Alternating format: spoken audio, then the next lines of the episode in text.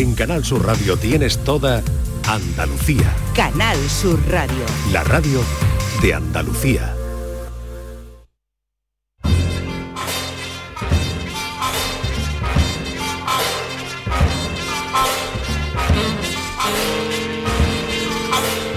Comenzamos eh, nueva temporada en Días de Andalucía y no podía faltar porque siempre es muy esperado a esta hora en este programa. Paco Reyero, la Paco, ¿qué tal? ¿Qué tal, Carmen? ¿Cómo Buenos estás? días, me alegro buenos mucho días. de saludarte, me alegro mucho de que sigas en esta ventanita que abrimos al flexo, este reflexo, ¿verdad? Que llamamos nosotros aquí en Días de Andalucía, pero hay que recordar que Paco se multiplica, ya eh, no le bastaba con eh, esa madrugada ¿no? de, de domingo a lunes, eh, ya la madrugada del lunes, esta intervención aquí es de Andalucía, no, Paco quería más, el flexo se multiplica, cuéntanos Paco.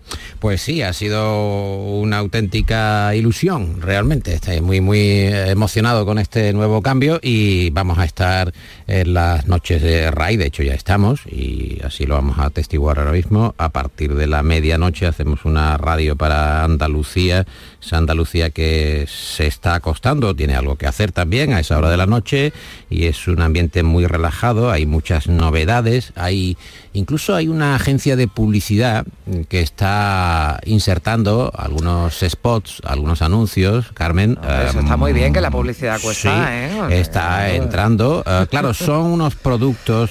La agencia se llama Genaro y Asociados Ah. y está compuesta por eh, Genaro, por David, David Gallardo, por Ah, no Salvador más. Gutiérrez y por Pepe Rosales. Pues entonces no me digas más, no me digas Claro. más ya de, de cómo, de por dónde van, ¿no? La Más que una agencia, yo diría que es una banda de publicidad, más que una Bien. agencia, es una banda de publicidad. Y hay algunos productos que luego los consultamos con los Ah. creativos, que hablamos con eh, la reacción del mercado, a ver cómo está funcionando. Ah. Ah, ya sabes que eh, se ha vuelto, se está volviendo de la vacación, del veraneo, eh, la gente tiene necesidad de contar su viaje, pero quizá no haya ido demasiado lejos. Eh, Hay una ah, píldora que se llama Culture Forte. Eh, Culture Forte ayuda a eh, explicar que has estado en lugares donde no has estado. Ah. Escucha.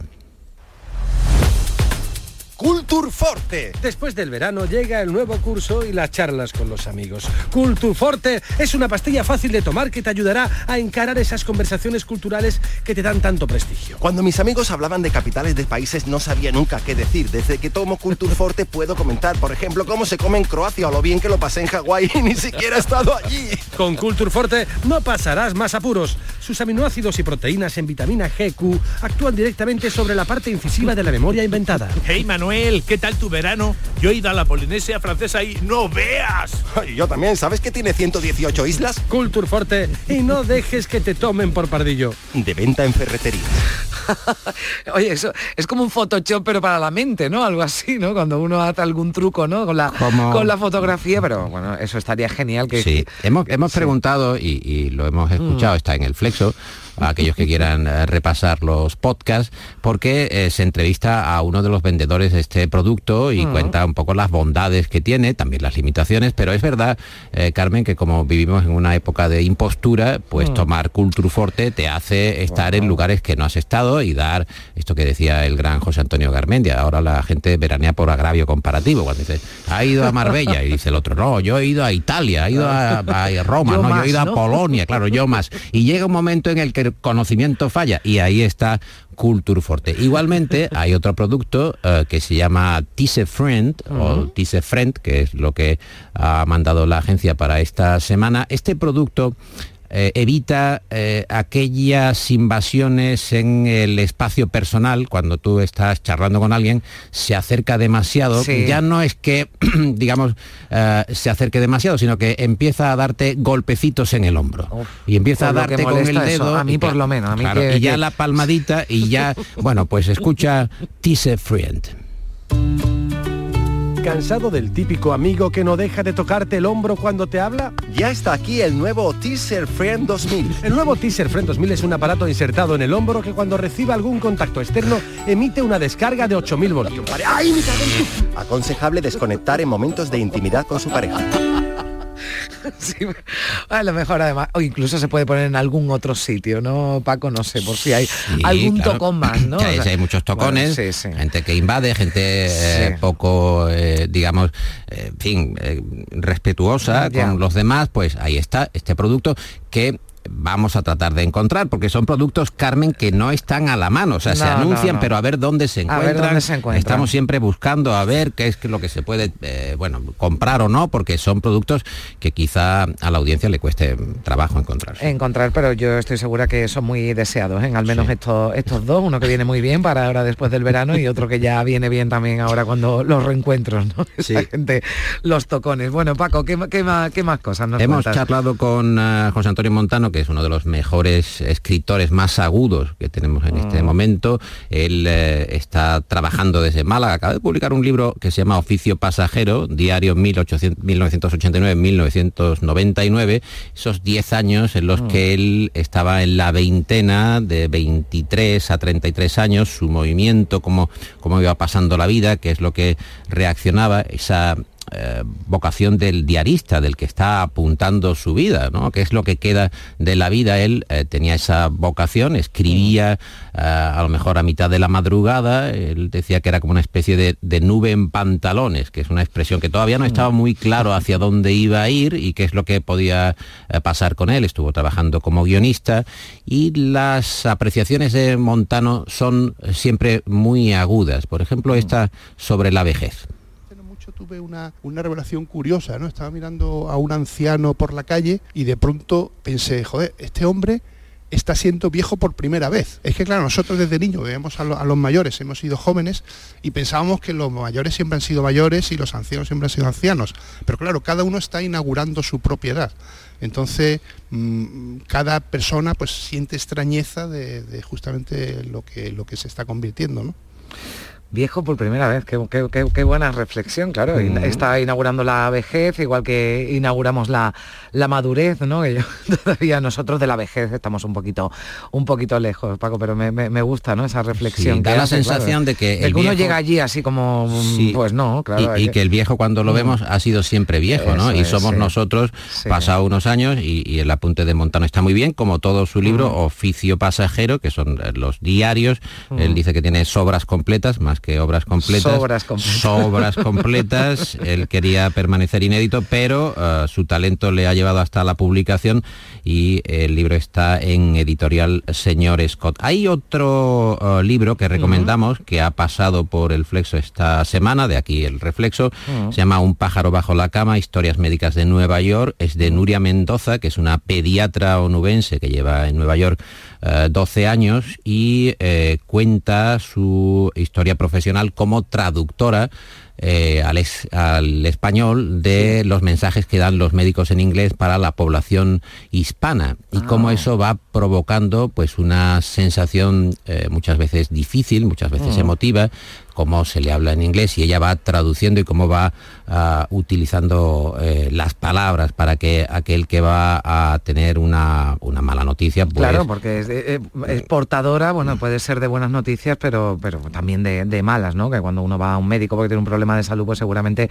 y ella es la que traduce, o sea, el, el- el médico es el que indica, pero ella es la que tiene que pasar el trago, ¿no? De que esa persona le, le entienda, ¿no? Y obviamente cuando Mm. te dicen las eh, cosas en tu propio idioma, eh, la sensación es muy diferente. El cerebro reacciona de manera distinta cuando lo escuchas en inglés o en Mm. otra lengua, en francés, en italiano, que cuando lo escuchas en tu lengua. Y ella eh, cuenta en la charla que hemos tenido cómo el sistema sanitario estadounidense es verdaderamente feroz, cómo tenemos un sistema eh, público de salud que hay que defender y que hay que, eh, lógicamente, eh, financiar eh, convenientemente porque, desde luego, es algo que tenemos la necesidad de, de recono- de reconocer y de conservar. Y habla, nos contaba Carmen, las surprise bills. ¿Qué son las surprise bills? Bueno, pues son las facturas sorpresas. Cuando tú vas al, al médico en Sí. Estados Unidos, tú tienes la necesidad no de llevar la tarjeta sanitaria, sino de llevar la tarjeta de crédito. Claro. Con lo cual ya es.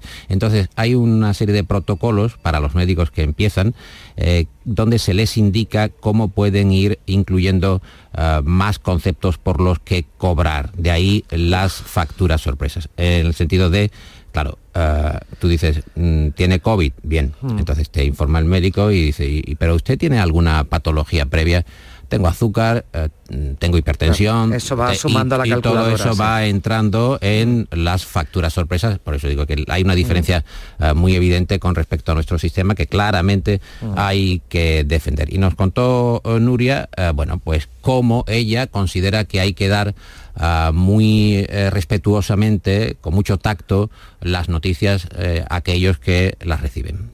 Yo doy clases de español médico en una facultad de medicina en Nueva York y hablo con ellos, bueno, les enseño español básicamente, pero hablo también de comunicación, de cómo hablar de una forma más, más eficaz, más compasiva, más empática con el paciente, porque creo que son cosas importantes y que a veces no se enseñan en la carrera.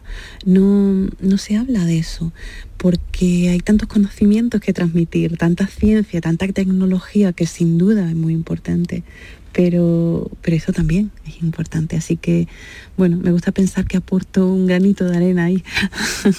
Pues seguro que sí, que lo consigue Paco porque habla de dos conceptos ¿no? fundamentales y de los que quizás nos olvidamos, que es la empatía y la compasión, ¿no? Y sobre todo cuando alguien está dando una mala noticia eh, de salud y encima pues tiene que añadir ¿no? que, eh, la tarjeta de, crédito o la cuenta corriente ¿no? se le va a quedar eh, bueno, pues en, números rojos. En fin, un trabajo desde luego admirable pero complicado, ¿no? El, que, el, que, el de Nuria, ¿no? que lo plasma en este libro. No sé, lo de un pájaro bajo la cama que me he quedado así un poco. Sí, es un título ah. que dejamos para que los oyentes lo, averigüen en ah. la entrevista, porque ella incluso mantiene un poco eh, el misterio. Le gusta mantener el misterio. El libro está muy bien. Eh, es eh, el conjunto de reflexiones de una onubense en Nueva York y como ella pues va apuntando algunas cuestiones muy interesantes. No sé cómo vamos de tiempo. Venga, sí, con, alguna cosita más, que, además me, gusta esto que veo por aquí, que tú me mandas un guion y veo aquí lo de las mediciones de audiencia alternativa. Hemos eh, empezado con una publicidad muy alternativa, entiendo que esto también tiene, tiene algo de distinto, ¿no? Eh, sí, hay que complementar, claro, hay los estudios oficiales, tú ya lo sabes, eh, todos vivimos bajo el yugo de los estudios de audiencia, pero claro, necesitamos precisar un poco por dónde van los oyentes, cómo están funcionando. En el Flexo, que es un programa de recursos, recursos muy abundantes, pues tenemos algunos medidores allí donde están eh, los oyentes, a la hora en la que se emite el programa, por la noche. Hmm. Y hemos hecho eh, algunas tomas eh, a ver cómo va mm, reaccionando la audiencia y nos hemos encontrado con casos, casos como, como este. Vamos a escuchar. Caramba. Vaya, Esta es la... Esto no tiene que sentar muy bien, ¿no? Mm, esta es la reacción ah, de parte de la audiencia de un elemento de estudio en el flexo, en la noche del flexo. Es casi mortal el ronquido, Carmen. Está entre la vida y la muerte el, ronquido. Pues afortunadamente se ha puesto el despertador, a ver qué va a escuchar el oyente, a ver si nos escucha a nosotros mismos. Se está desperezando se seca la salivilla con, por la mano. Tiene un esquijama que no es muy, no es muy novedoso, es un esquijama prácticamente de posguerra. Lleva un gorro. Sí. Ya está, ya está ahí. A ver si tiene un receptor, un viejo receptor en la en la mesilla. A ver si enciende algo. A ver qué está escuchando. Oh. Queremos saber la competencia, durísima la competencia en la mañana, también en la noche, Carmen, muy dura en los tramos de la radio en Andalucía. A ver qué escucha. Pero caramba, una misión religiosa. El padre Venancio Marcos. Carmen, ¿cómo podemos luchar contra, contra esta costumbre? ¿Cómo podemos luchar de, y nosotros inventando?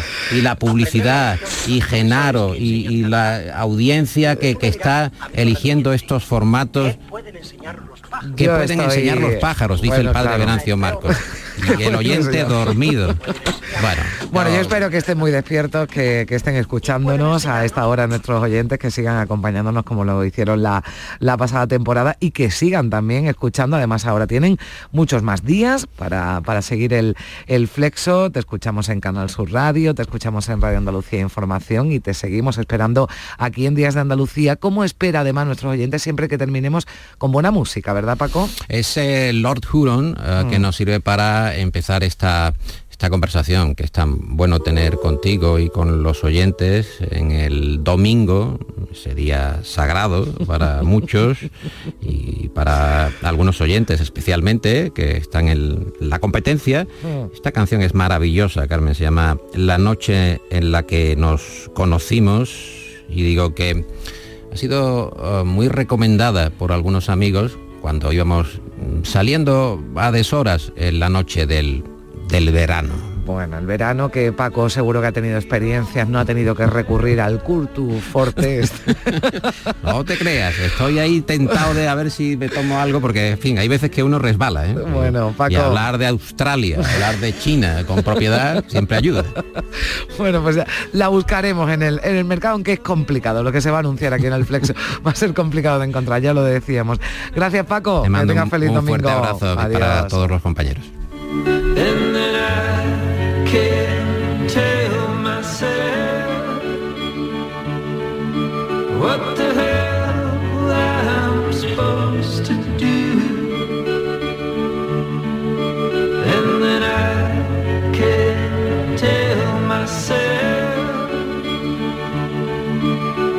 ride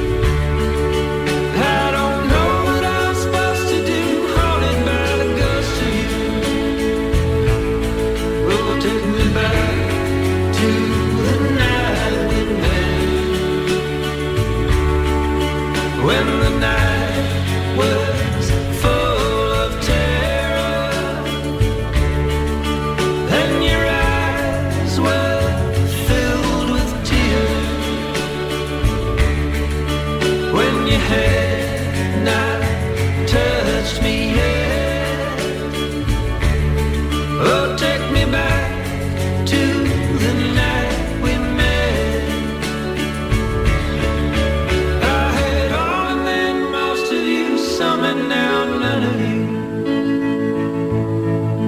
Take me back to the night we met.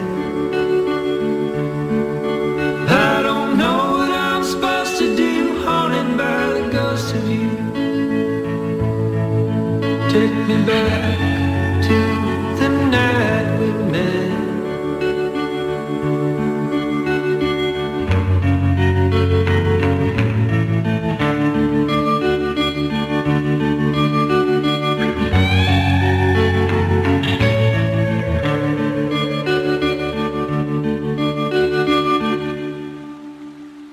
A los que lo hacéis porque os gusta colaborar con los demás o porque has dicho, anda un kiosco de la 11 y te has animado a comprar un cupón para ver si hay suerte, vamos a todos los que jugáis a la 11. Bien jugado.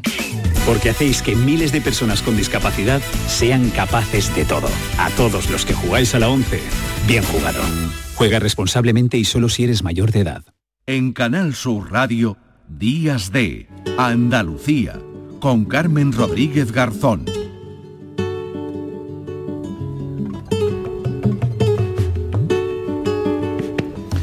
Son las 10 y 23 minutos de la mañana, seguimos aquí en Días de Andalucía en Canal Sur Radio.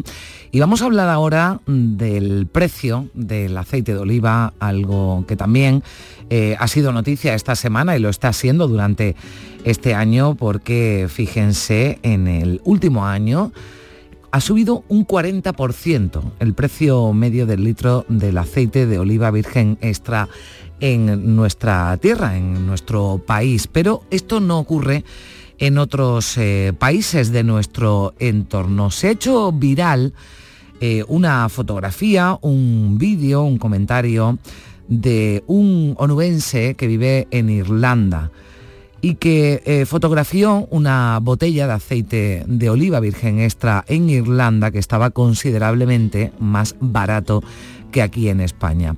Se preguntaba por qué y también eh, se preguntaba por qué su madre. Escuchen.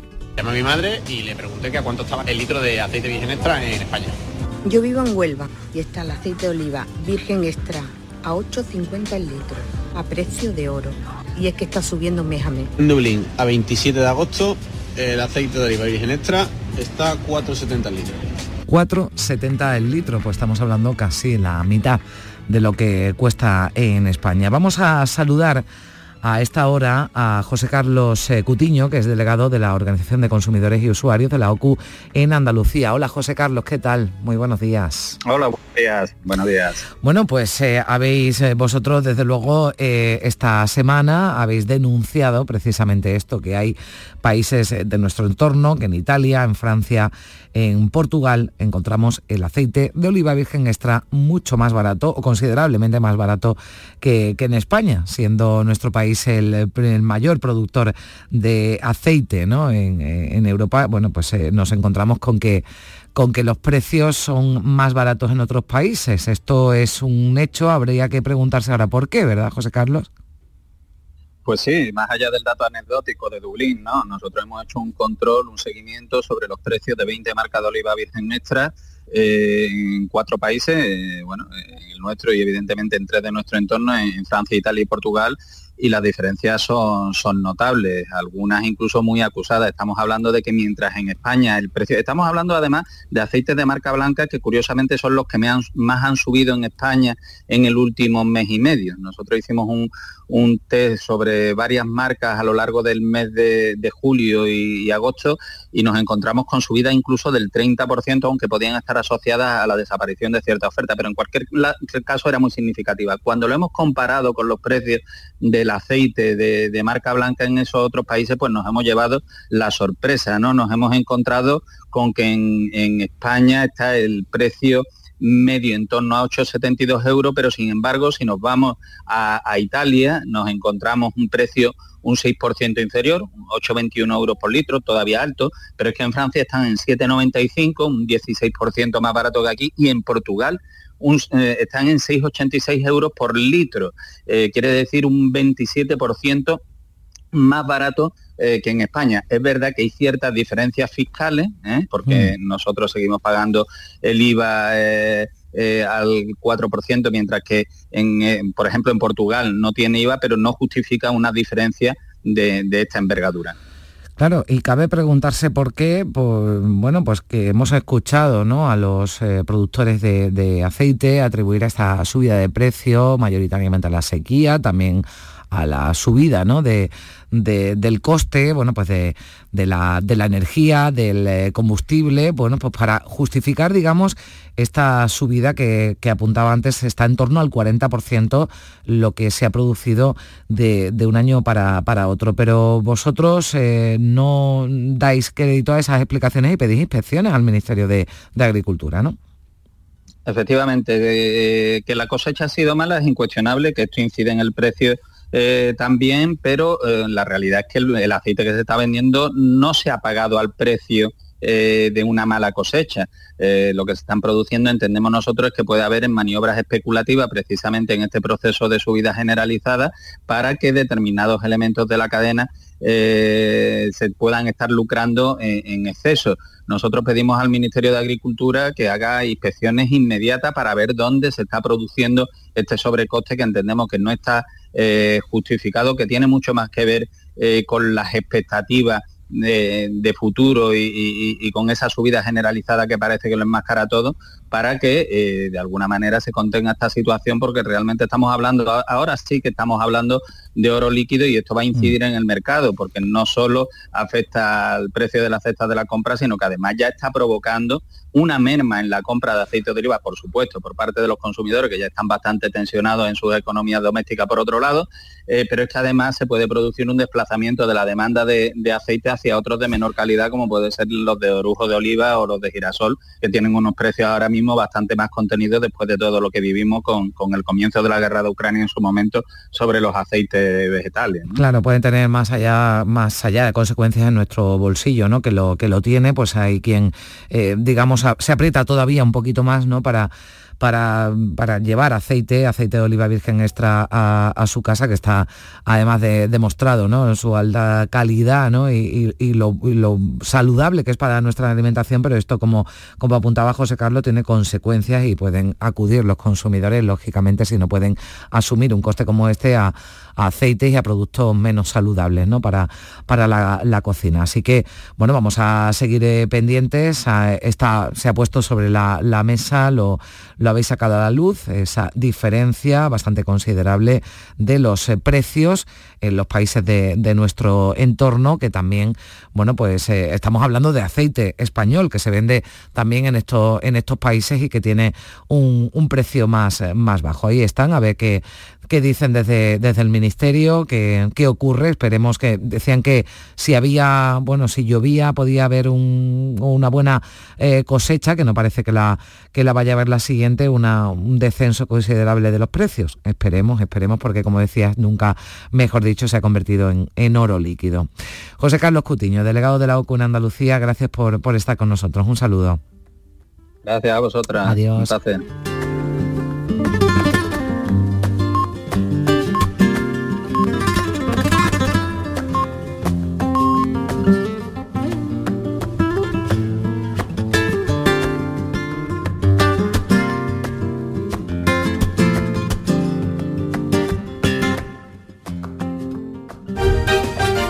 En Canal Sur Radio, Días de Andalucía. Canal Sur Radio.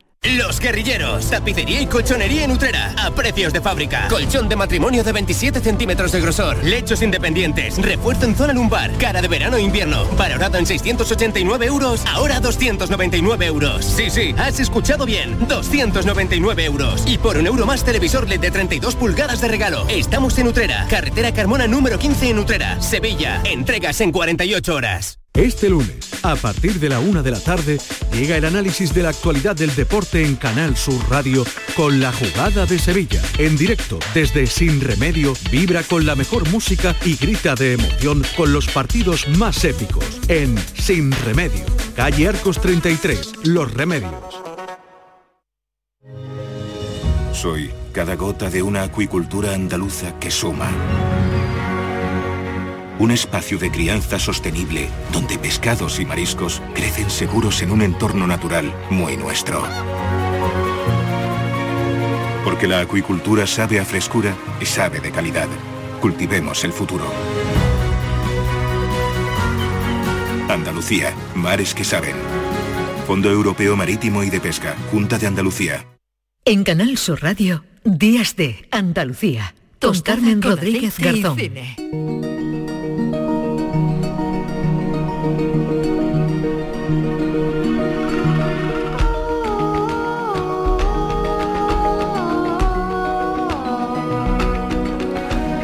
Diez y 32 eh, minutos de la mañana seguimos aquí en Días de Andalucía con el precio de que tiene el aceite ahora. No sé si debemos cambiar el ingrediente de la tostada. Juan Luis Artacho, ¿qué tal? Buenos lo días. necesita un patrocinador para la sección, claro, para, para poder abordarlo. Que es verdad que ya uno mira el de girasol ya con, con de reojillo. Ya que Sí. antes- Bueno, antes aunque no- sea poquito y tengamos que renunciar a otra cosa, en la tostada por lo menos siempre aceite de, de Bueno, oliva virgen extra, ¿no? Sí, siempre intentarlo, claro, pero ahora sale el jamón ibérico, sale más baratillo incluso que, que el aceite. La grasita del jamón, ¿no? La, bueno, y que no nos falte tampoco el, el, el cine. Eh, bueno, Juan Luis, bienvenido de nuevo a esta nueva temporada en Días de Andalucía y bueno, pues muchas, gracias, por seguir acompañándonos. Sí. No, un placer, Carmen, la verdad que otra temporada más aquí con, contigo y con los oyentes, nuestros numerosos oyentes para hablar de cine y, y, bueno, relacionarlo con la actualidad como venimos haciendo, pues la verdad que un placer para mí. Sí, eh, Juan Luis, hoy te escucho mejor, ¿no? Porque hablaba contigo el, el pasado lunes y hay algunos para los que la vuelta al cole es más dura, ¿verdad? Eh, Ocurre, ¿no? Que hay quienes el regreso a la rutina lo llevan, lo llevan un poquito peor. Sí, no comentes mis mensajes que te, que te mandé el pasado lunes, porque fue bastante duro. Pero, pero bueno, de- deseando también que mi niña vuelva ya al cole, que Ah, son eso unas vacaciones también. muy largas. muy Bueno, largas, eh, hay muy quien largas. el otro día decía eh, ¿no? en un grupo de, de amigos y decían algunos de ellos que, que el día del padre deberían de cambiarlo, ¿no? El día del padre y de la madre al, al día que, que se vuelva al colegio, ¿no? Sobre todo para los más pequeños que después de, de un largo verano, ¿no? Pues ya eh, los niños, que debe ser así, tienen ganas de, de volver a clase, pero lo- los padres ya, en fin, están, están contando las horas. Hoy seguro que es jornada de, de, bueno, de preparación, ¿verdad? Y de, y de nervios y, y de alegría en algunos casos contenida para que no se les note mucho que, que tienen muchas ganas de bueno de esa vuelta de esa vuelta al cole que va a protagonizar o que protagoniza hoy no La- la- las películas y las cintas que hemos que hemos elegido Sí, mañana este hito nacional que es la vuelta al cole de, los niños y de la libertad, cierta libertad de los padres que van al trabajo con más alegría, eh, pues, pues creo que tenía que tener ser protagonista de nuestra sección y bueno, igual que la temporada pasada seleccionaremos algunas películas que ilustren un poco eh, esta temática y arrancamos con eh, La lengua de las mariposas. En la primavera, el ánade salvaje vuelve a su tierra para las nupcias. Nada ni nadie podrá detenerle. Si le cortan las alas, ya ha. Si le cortan las patas, se impulsará con el pico, como un remo en la corriente. Ese viaje es su razón de ser. En el otoño de mi vida, yo debería ser un escéptico, y en cierto modo lo soy. El lobo nunca dormirá en la misma cama con el cordero. Pero de algo estoy seguro. Si conseguimos que una generación, una sola generación, crezca libre en España, ya nadie les podrá arrancar nunca la libertad.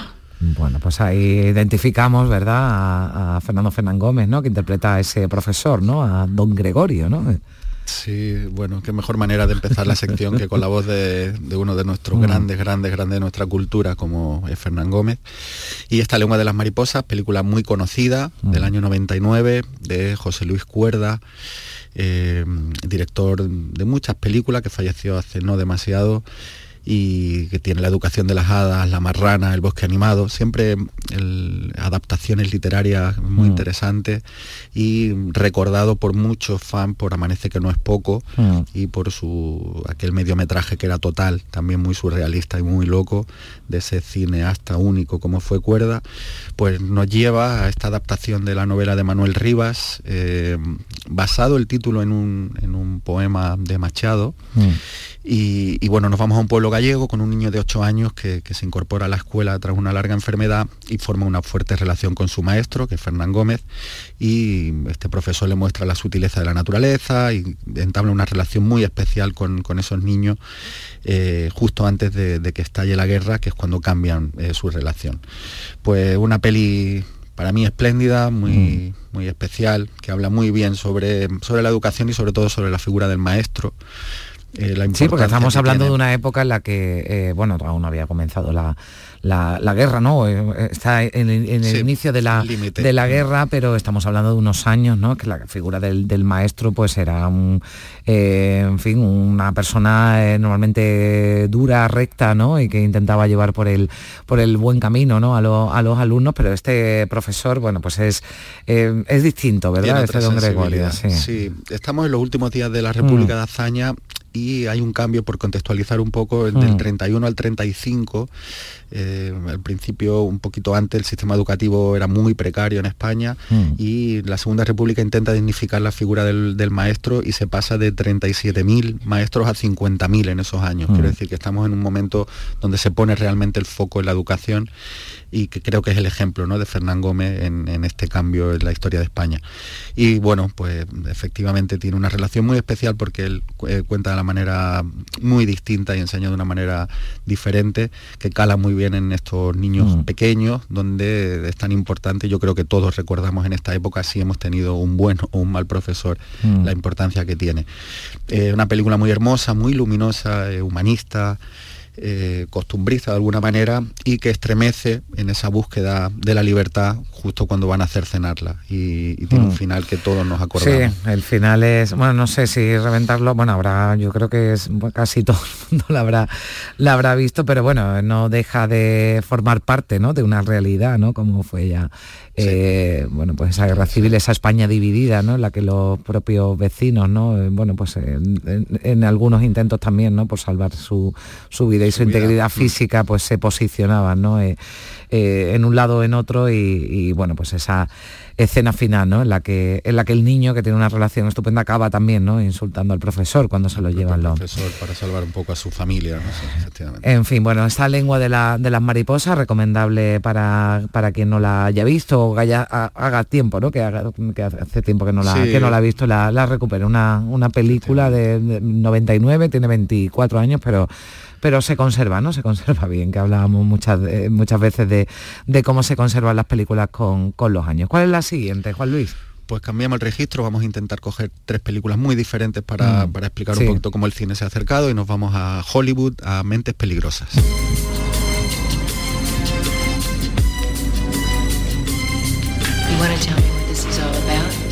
Bueno, can- canción más que conocida, ¿no? Sí, de, ese Gangsta Paradise, ¿no? De Julio, sí, bueno, que simplemente con ponerla este poquito nos lleva Mm. directo a la película, ¿no? Que era No, además, la verdad que fue muy muy bien elegida, ¿no? Esa, esa Sí. banda sonora, porque yo creo que te traslada bien, ¿no? Al- a la trama en la que se desarrolla la, la película. Sí. Bueno, nos vamos justo a un lado opuesto de la manera de acercarse a la educación. Mm. Nos vamos a Hollywood, a una estructura narrativa muy eh, ad hoc para, para la estrella del momento, que en este caso es Michelle Pfeiffer, y, y nos vamos a una figura del profesor eh, digamos muy clásica en el sentido de que se va adaptando a unos alumnos complicados, de, que vienen de unas raíces también complejas y, y, bueno, estos profesores que casi al final, eh, casi en modo catártico, son, eh, son capaces de cambiar a estos chicos. De alguna Mm. manera, con mucha diferencia en el Club de los Poetas Muertos también Mm. podemos ver algo parecido. Las Bueno, diferencias ese colegio tenía un poquito más de nivel, ¿no? Me parece a mí que este de, este de mente peligrosa. Sí, sí, efectivamente aquí, aquí hay pistolas y en el otro lado Sí. había pues, pues sí, remos, ¿no? Y Mm, Exactamente. eh. Bueno, una peli típica americana de, de- de este, de este acercamiento de sobre todo de la figura del profesor allí en Estados Unidos, en barrios eh, complicados y colegios públicos, con, con problemas de armas y de violencia. Y sobre todo, a mí lo que más me gusta de esta película, que ya digo que es bastante convencional, pero que funciona y se puede ver de una manera agradable, es el papel de Michelle Pfeiffer, que ya está, está muy bien. Y una peli de domingo por la tarde, pues agradable de Ujú, y que nos acerca cómo Hollywood eh, ha tratado, tenemos rebelión en las aulas. Hay muchos ejemplos de Sí. este perfil de, de cine de hollywoodiense de- de- del profesorado y de la educación. ¿no? Sí, esos institutos, ¿no? Eh, con eh, detectores de metales, en fin, que de esto hemos visto, bueno, también hemos visto otro tipo de institutos y de y de universidades así en las comedias, ¿no? Pero Exactamente típicas, Sí, pero siempre un poquito Mm. edulcorado, ¿eh? Después esas pistolas no salen, nadie mata a nadie. Esta, ves un poco el trasfondo, pero nunca se meten demasiado. bueno, la, la última película que traemos, Juan Luis. Sí, pues Esta es vamos- tuya. esta- Sí, esta es justo, sí, esto va a, lo- a los cimientos de, de- del- de la temática y nos Mm. vamos a Francia a la clase. Fíjese bien en lo que pone. Si lo que tienes que decir no es más importante que el silencio, entonces cállate. Suleimán, si pudieras escribir cosas así de interesantes en tu hoja en vez de en tu brazo sería maravilloso. Creo que se está usted pasando un huevo. Así, yo no creo que me esté pasando para Todo nada. el mundo lo piensa, que se pasa usted. Yo pienso sentimos, como pero- Yo no te he tocado, así que tú no me toques. Te he dicho que no me toques. Me piro ahora mismo de aquí. François, tranquilo, no te agobies. Además, ¿has visto cómo Bueno, Carmen- en esta también eh, hablábamos de, de convivencia, ¿no? Esta película en francesa y también trata la convivencia, ¿no? De, de- de- en, la- en las aulas, ¿no? De, alumnos procedentes de, de distintas partes del mundo. Sí, efectivamente, el director Laurent Cantet, la peli del 2008 que ganó la Palma de Oro en Cannes, nominada a Mejor Película de Habla No Inglesa, pues eh, una peli, la Francia de, de Sarkozy, Mm. eh, donde efectivamente hay, hay niños árabes, asiáticos, hay negros, hay todas las razas, con lo que supone muchos de ellos que ni sabe siquiera el francés y el profesor ya no solo es que tenga que enseñarle álgebra a estos niños de 14 y 15 años, sino lo que tiene que enseñarle nuevas costumbres e intentar crear como una especie de identidad cultural entre ellos que se respeten y que la asimilen de alguna manera o empiecen a hacerlo. Es donde está el conflicto, sobre todo en Francia, y la película lo muestra muy bien, porque es una película eh, ruda, eh, un poco frustrante incluso para el espectador, porque duele, y desesperanzada en el futuro. Esta película ya tiene unos años y, y vemos que esto sigue estando ahí y, y sobre todo en, en Francia, ¿no? Con ese problema o no problema multicultural, donde aquí también vemos que el profesor intenta utilizar esas armas de varias culturas para potenciar eh, la, la clase, ¿no? Pero una película sincera, honesta, más cercana al documental y, y que muestra esa veracidad de, de la realidad de esa Francia de hace unos años y que recomendamos vivamente. La verdad que es una película fantástica. Bueno, pues tenemos La lengua de las mariposas, Mentes peligrosas, la, la clase, ya ven un variado aquí, pues para quien le guste, bueno, pues cine español vamos a intentar siempre traer, ¿verdad? Algún, alguna muestra de cine español, alguna así más comercial y, y alguna de estas de Artacho. bueno, que esta película, que no es de las más raras, en que se llevó la palma de oro de Cannes, en fin. Y que bueno, yo de cine francés algunas cosas me, me- me veo, no todo, pero algunas cosas, me gusta la comedia francesa, ¿eh? me, me parece, me parece divertida. Vamos, algunos, en algunos, algunos casos, pero bueno, eso, Bueno, eso lo bueno de sí. la sección que podemos recuperar e intentamos, ¿no? Sí. Rescatar títulos clásicos, pues Sí. al cine francés e italiano que tanto, tantas Mm. obras maravillosas han dado y, y- y, bueno, esa intención de que los oyentes la refresquen o la conozcan por primera vez, que es un poco lo que nos gusta. Bueno, pues eso es lo que nos gusta y es lo que haremos en la próxima semana, hasta el próximo domingo. Feliz semana, Juan Luis, feliz vuelta al cole de la pequeña. Venga, adiós, Muchas un beso. gracias. adiós. Hasta luego. Si mezclas Andalucía, el fin de semana y la radio, sale gente de Andalucía. Disfruta de un programa en el que sentimos Andalucía a través de su gente, en el que nos dejamos seducir y nos enamoramos de una tierra repleta de tradiciones, de una gastronomía de bandera y de un patrimonio fascinante. Y todo a través de su gente. Gente de Andalucía, los sábados y domingos desde las 11 de la mañana, con Pepe da Rosa. Canal Sur Radio. La radio de Andalucía. Canal Sur Radio. Niño, tráeme algo fresquito de la nevera. Pero papá, si esto está más caliente que el queso de un San Jacobo. ¿Nevera rota? Aprovechalo. Las ofertas de verano de Tiendas El Golpecito y consigue por fin la nevera que mereces. Tiendas El Golpecito. Electrodomésticos nuevos, con y sin golpes o arañazos, más baratos y con tres años de garantía. En Alcalá de Guadaira y Utrera. 954-100-193. www.tiendaselgolpecito.es Si tu hijo tiene problemas con los estudios, no se centra, no consigue rendir o no es capaz de organizarse, es muy probable que tenga un trastorno por déficit de atención. El neuropediatra y su equipo pueden darte las respuestas que necesitas y poner solución a tus problemas aquí y ahora. ¿A qué esperas? Más información en elneuropediatra.es. Los frigoríficos del ahorro, los frigoríficos Nevir, selección de frío o congelador, motor inverter para bajo consumo, enfriamiento rápido, silenciosos. Sí, sí, frigoríficos Nevir, en blanco o inox, puertas reversibles. Ya lo hemos dicho, somos los frigoríficos del ahorro. Nevir, en las mejores tiendas. En Canal Sur Radio, Días de Andalucía. Compás.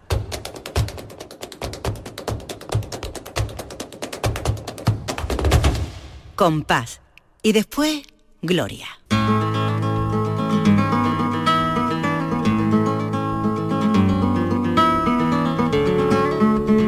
13 minutos y llegaremos a las 11 de la mañana, ya terminaremos días de Andalucía, pero ya saben que la guinda eh, siempre la pone este domingo nuestra querida Lourdes Galvez, a la que también me alegro mucho de saludar y darle la bienvenida a esta nueva temporada. Hola Lourdes, ¿qué tal? Hola Carmen, Buenos pues bueno, días. encantada. Venimos con las pilas cargadas Mm. y, y vamos a empezar. Hoy vamos a empezar fuerte, ¿eh? Hoy vamos a empezar bien, hombre. ¿Verdad que sí? Yo creo que sí, que no, no para este, los comienzos de las temporadas siempre tienen que, venir eh, cargados de, buenas intenciones y, nosotros creo que, ¿verdad, Lourdes, con, esta, con este invitado que vamos a, tener hoy y que tiene muy buenas intenciones y muchos proyectos y muchas ganas, eh, pues nos va, nos va a servir también para, que, para darnos ganas y para darnos fuerzas para, para esta nueva temporada. Creo que ya nos escucha eh, bueno, vamos a saludarlo enseguida. Si te parece, eh, Lourdes, bueno, pues lo, lo, introduces un poquito a nuestro invitado que, está, que estamos pues, a punto de saludar. Claro que sí, hoy tenemos a Cristóbal Ortega, director del Instituto Andaluz de Flamenco, que bueno, pues desde que está al frente del mismo, pues tiene un compromiso con el flamenco, bueno, pues que, demuestra día a día mm. con su trabajo. Y, venimos a hablar un poco de eso. Mm. Cristóbal, ¿cómo estás? Hola Cristóbal, ¿qué tal? Buenos días. Buenos Encantado de estar con vosotros. Igualmente. Bueno, nosotros hacemos lo que podemos, ¿eh? Aquí en este compás y después Gloria, los, los domingos. Bueno, Lourdes lo hace fenomenal, poner el, flamenco, ¿no? En, eh, bueno, pues eh, como decimos, tenemos la, guinda para cerrar este programa, dejamos el flamenco en un, en un lugar eh, prominente, pero a mí me gustaría preguntarte, Cristóbal, ¿en qué momento, que ya decimos que nosotros hacemos lo que, lo que podemos, pero en qué momento, supongo que bueno, ¿no? Está el flamenco en Andalucía. Bueno, yo creo que el flamenco en Andalucía está en un momento mágico. siempre se viene diciendo que, la verdad que en los últimos 50, 100 años el flamenco se ha convertido en, ese arte, en esa manera de entender, de interpretar, de ver la vida que me identifica a todos los andaluces. Y yo creo que el flamenco está en un momento donde hay artistas que forman parte ya de carteles de festivales nacionales e internacionales. No paran de salir jóvenes artistas, tanto en el cante, en el toque como en el baile, que también eh, en un futuro eh, ocuparán esos espacios. Cada vez hay más afición al flamenco. El flamenco como una disciplina de, de arte escénica se deja influenciar por otras corrientes y es un arte también que está viviendo el presente y pensando en el futuro por lo tanto, yo creo que el flamenco está viviendo una época que yo creo que es de oro, pero que es de un oro que se va alargando en el tiempo y que eso siempre es muy positivo. Mm. Todos esos grandes teatros, esos grandes festivales están magníficamente bien, Cristóbal, pero vosotros también miráis a las peñas, a la base, mm. al trabajo de base de todos los días de conservación y difusión del flamenco que hacen las peñas. ¿Verdad que sí? Por supuesto, por supuesto, es que no hay otra manera. No hay, que, hay, siempre hay que pensar eh, el papel protagonista que tiene en la historia del flamenco el tejido asociativo y las peñas. Eh, cuando eh, los principales artistas hacemos, volvemos a hacer hincapié en eso, en el protagonismo que tiene el flamenco a nivel andaluz, a nivel nacional y a nivel internacional, esos grandes artistas siempre han pasado por las peñas. Las peñas han sido espacios de encuentro, han sido espacios de formación, han sido espacios de difusión. Y eso no nos debemos nunca de olvidar de que hay que seguir potenciando el tejido asociativo. Eh, ayer tenía una conversación con un aficionado que se estaba celebrando el Festival de Mairena porque se había tenido que pasar por culpa de la lluvia. Y yo creo que no hay un arte, no hay un arte a nivel mundial que sigue concentrando a diferentes generaciones de público a través de las peñas, a través del tejido mm. asociativo.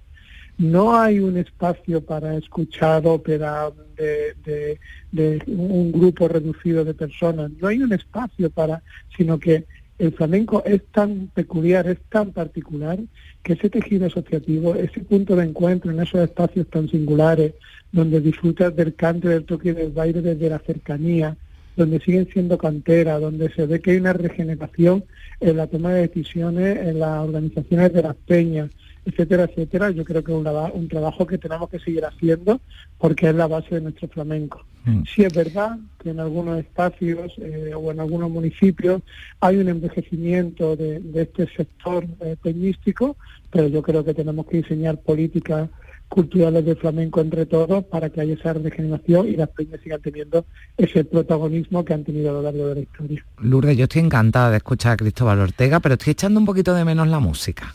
Bueno, le hemos pedido a Cristóbal que nos diga un par de cantecitos que a él le, sean importantes para él o quiera que, que pongamos. Y bueno, pues cuéntanos, Cristóbal. Bueno, mm, yo creo que los dos cantes que, que he elegido para escuchar en esta mañana maravillosa de domingo de septiembre, donde los festivales flamencos ya van terminando. Eh, Para mí es muy importante, y además lo he comentado antes, el flamenco como un espacio de encuentro, de aparición de, nuevo, de nuevas maneras de entender, no solamente en el mundo de la danza, que posiblemente sería los más fácil de ver, sino también en cante, y siempre desde el, conocimiento y el respeto a la tradición. Entonces, para mí es muy importante la labor de Antonio Mairena, el trabajo que de investigación y de posicionamiento del cante andaluz y he elegido una de las tonadas más bonitas que tiene Antonio, que es la tonada de, El Pajarito, eh, que está basado en unos cantes de, de Alborear. Y para mí he elegido también uno de los discos que marcó un antes y un después en el mundo del flamenco, que fue una revolución de la década de la década de los 90, como hubo tantas revoluciones en arte escénica y la arte plástica, como es un tema del disco Omega de Rinque Morente, como es Poeta en Nueva York.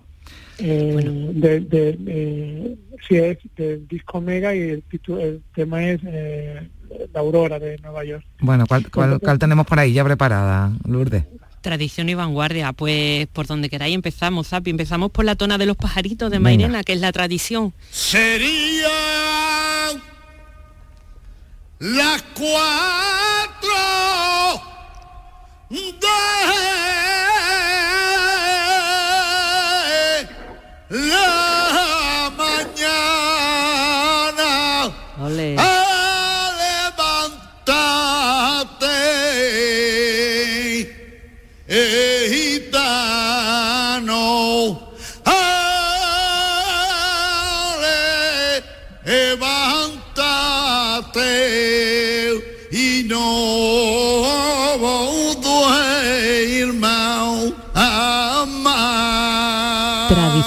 pero además tradición ancestral. Esto es mm. duro, no tiene guitarras de los primitivos cantes que empezaron a, cantarse eh, sin guitarra, sin acompañamiento. Muchas veces eran eh, cantos agrícolas, otras veces mm. eran, eran quejas, eran llantos, eran penas que habían pasado y que las espiaban cantando. Esos cantos del campo que hemos traído muchas cantes del campo que hemos traído muchas veces, ¿verdad?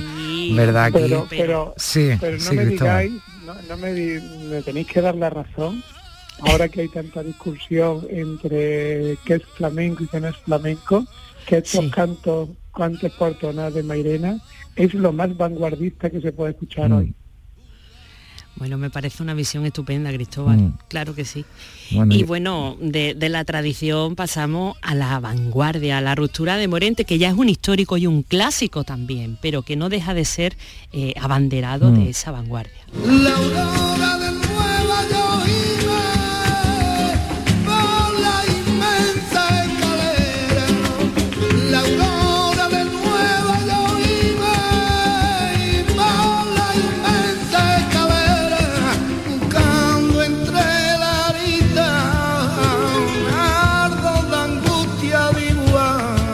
Que esa elección de, Cristóbal dice mucho, ¿no? De por dónde va también su trabajo aquí en el Instituto Andaluz de, Flamenco. Nos queda ya poquito, Cristóbal, pero a mí me gustaría preguntarte por esa ley del flamenco, ¿no? Que esa nueva ley del flamenco, ¿en qué punto estamos, no? Porque está ahora en un proceso de desarrollo y es una ley muy, muy innovadora, ¿no? Y que, y que va a suponer un cambio radical, ¿verdad? Aquí en Andalucía. Sí, yo creo que todos los andaluces tenemos que estar muy contentos porque es eh, la primera vez eh, dentro de la cultura que se legisla sobre una materia tan específica como es el flamenco. El pasado 12 de abril ya se aprobó en, el Parlamento de Andalucía y a partir de ahí nos queda trabajar, trabajar y trabajar la ley del flamenco nace del consenso de todo el sector y a ese sector lo vamos a tener muy en cuenta a la hora de establecer todos los criterios que nos marca esa ley. Un mm. punto importante que ya hemos puesto en marcha y que nos marca la ley, con la creación de un plan estratégico del flamenco para Andalucía, que tiene que estar en vigor una vez transcurridos 18 meses desde la aprobación de la ley, que ya estamos haciendo las bases y el diagnóstico previo con el sector para que ese plan estratégico marque las líneas de política cultural de los próximos años que se tienen que marcar desde el gobierno andaluz en todo lo referente al flamenco.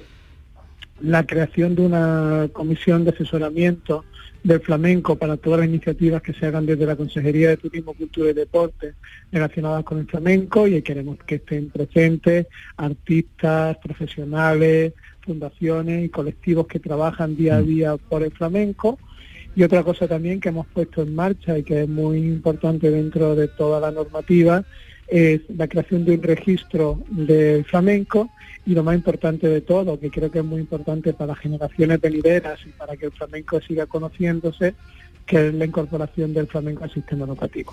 Pues sí, sí. hay cantera, como decía al principio Cristóbal, tiene que haber cantera de, artistas y también de, de, aficionados. Lo vamos a dejar aquí, Cristóbal Ortega, director del Instituto Andaluz de Flamenco. Muchísimas gracias por acompañarnos. Lourdes, un beso enorme y te espero la próxima semana por aquí. Un placer y muchas gracias a Cristóbal por compartir con nosotros este compás de Fe Gloria. Gracias. Nada. Adiós. Un placer. Un abrazo.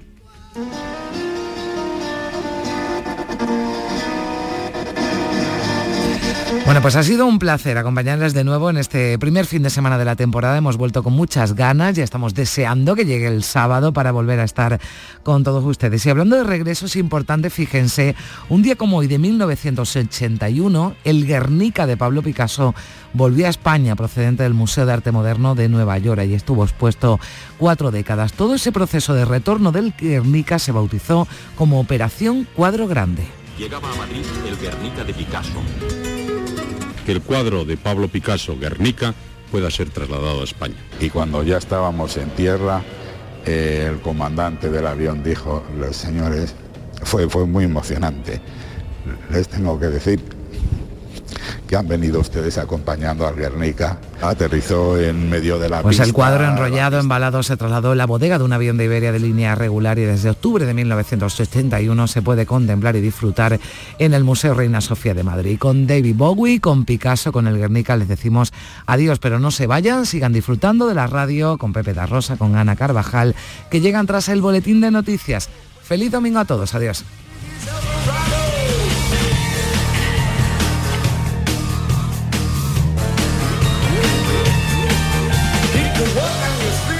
Días de Andalucía. Con Carmen Rodríguez Garzón. Canal Sur Radio.